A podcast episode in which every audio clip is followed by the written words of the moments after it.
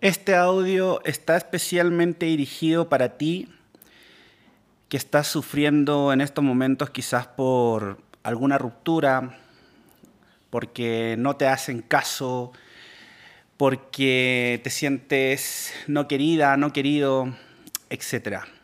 Bueno, primero que todo, mi nombre es Cristian Millán, para quienes no me conocen, soy life coach y experto en orientación emocional. He querido hacer este audio, esta nueva cápsula, porque me he encontrado muchos em, de mis alumnos y de las personas con las que trabajo en mis procesos que están viviendo muchas experiencias vinculadas con el desamor.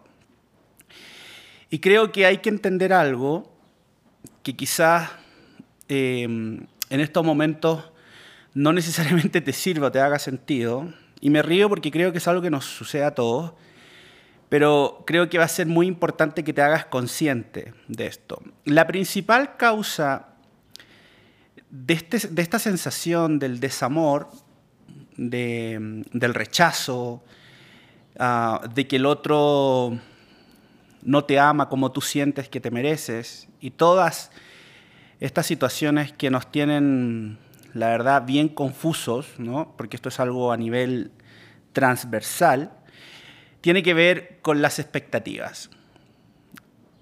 Creo que la principal causa del desamor es esa, tiene que ver con las expectativas.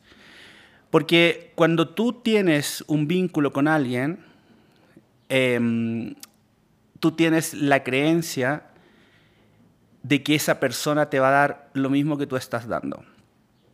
Mm. Hay un psicólogo que dice justamente eso. Dice, la gente no te va a dar lo que tú les das. La gente te va a dar lo que ellos tienen para darte. Y nadie puede dar lo que no tiene.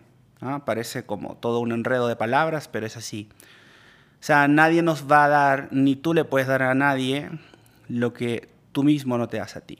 ¿Ok? Entonces, hay que entender primero que las expectativas son un tremendo cáncer que nos causan dolor, conflicto, desilusión, pena y todo lo demás. Em, yo tengo la idea de que cuando uno está iniciando un vínculo o cuando de pronto te gusta alguien, lo que sucede con eso es algo súper potente pero en tu mente.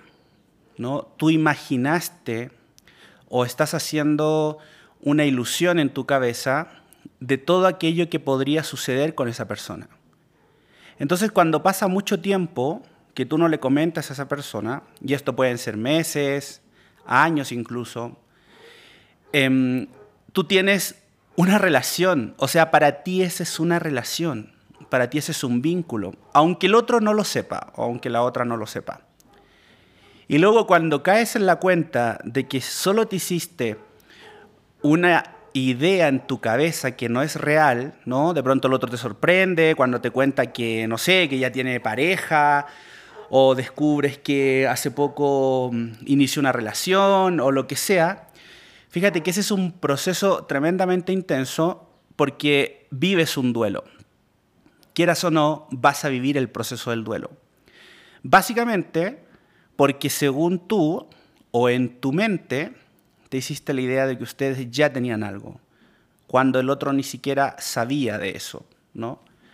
Por eso que hay gente que dice que cuando tú sientes algo por una persona es súper bueno decírselo pronto para que en caso de que te diga que no siente lo mismo, pues ya no, ya sientas de una vez que esa persona no está dispuesta o dispuesto y no vivas ese proceso del duelo. ¿okay? Por eso que algunos recomiendan que es muy bueno hacer eso.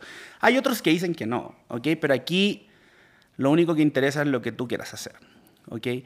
Vamos a empezar justamente a, mm, hacer cosas para no seguir haciéndonos más daño.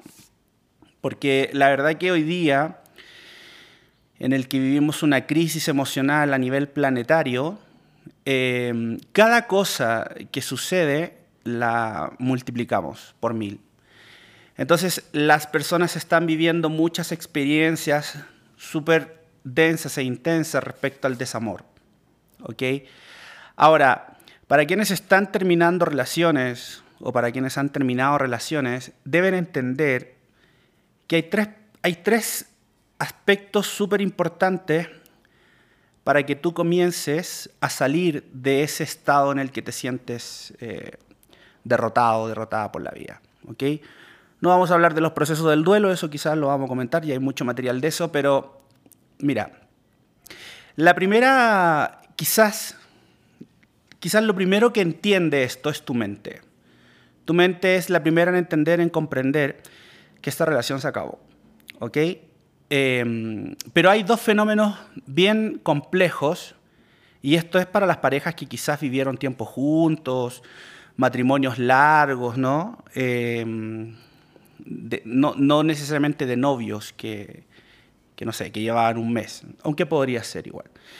Pero tus emociones em, y tu cuerpo físico son los que tardan más en asimilar esta información de la ruptura. Desde el punto de vista físico, la ausencia del otro, el ya no dormir con el otro, fíjense que tiene el mismo o quizás la misma reacción que les produce a los adictos cuando están en procesos o en periodos de abstinencia.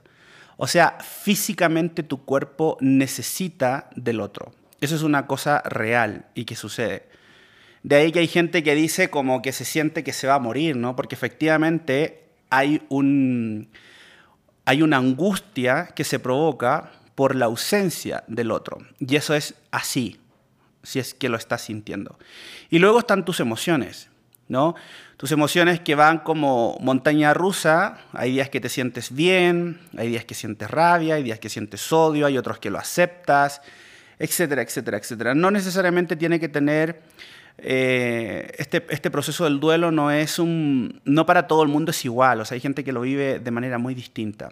¿okay? Ahora, hay gente que me dice, oye Cristian, ¿y por qué cuando terminamos la relación pareciera que hay uno de, los que, no sé, de los ex miembros de la pareja que no siente nada? Bueno, pues eh, yo tengo la sensación de que a veces hay personas que hacen el duelo desde antes comienzan haciendo un duelo desde antes.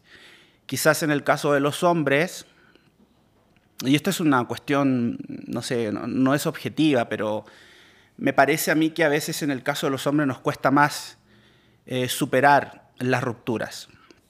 No tiene que ser en todos los casos, pero pareciera que es un fenómeno así.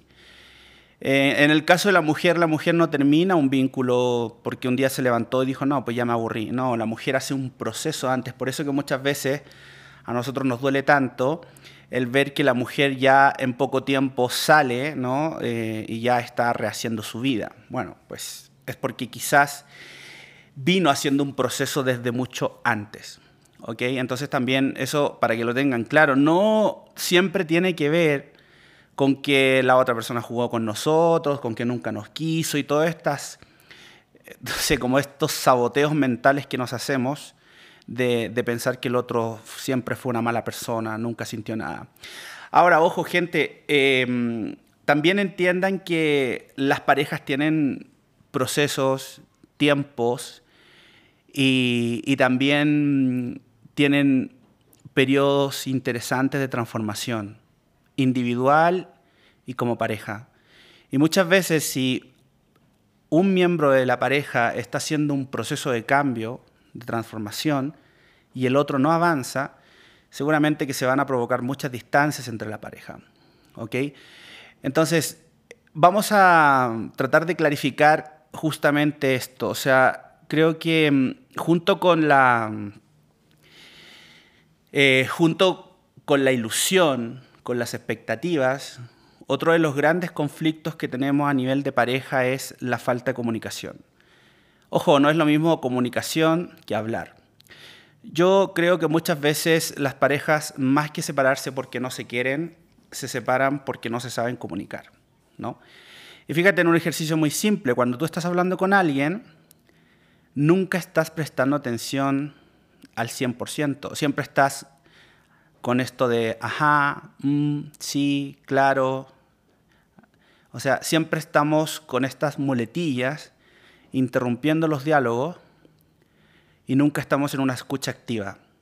¿no? Siempre estamos como, no sé, pisando al otro, por llamarlo de alguna forma, en su diálogo y no sabemos escuchar. Ese es un gran conflicto nuestro, no sabemos comunicarnos en realidad.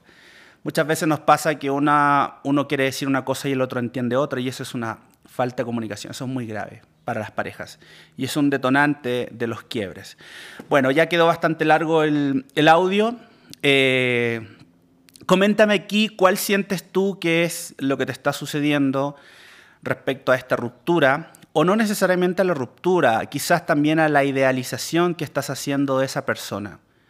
O sea, de pronto es alguien que te habla, luego pasa una semana, te deja de hablar, luego te vuelve a hablar. Y eso, créanme, hay mucho hoy día en las redes sociales de esto de la psicología inversa, ¿no? de, mm, este contacto cero, ya hablaremos en algún momento de eso, eh, de estos mecanismos que son casi que planificados para que el otro se obsesione con nosotros, ¿no? Y la verdad que me parece súper perturbador. Pero bueno, ya lo hablaremos en otra oportunidad. Te dejo un abrazo. Recuerda, te puedes suscribir al canal. Gracias por ayudarnos a hacer crecer la comunidad. Eh, déjame un comentario, eso es importante. Dale like, activa la campanita si quieres. Y pues ya estamos por aquí. Hasta la próxima.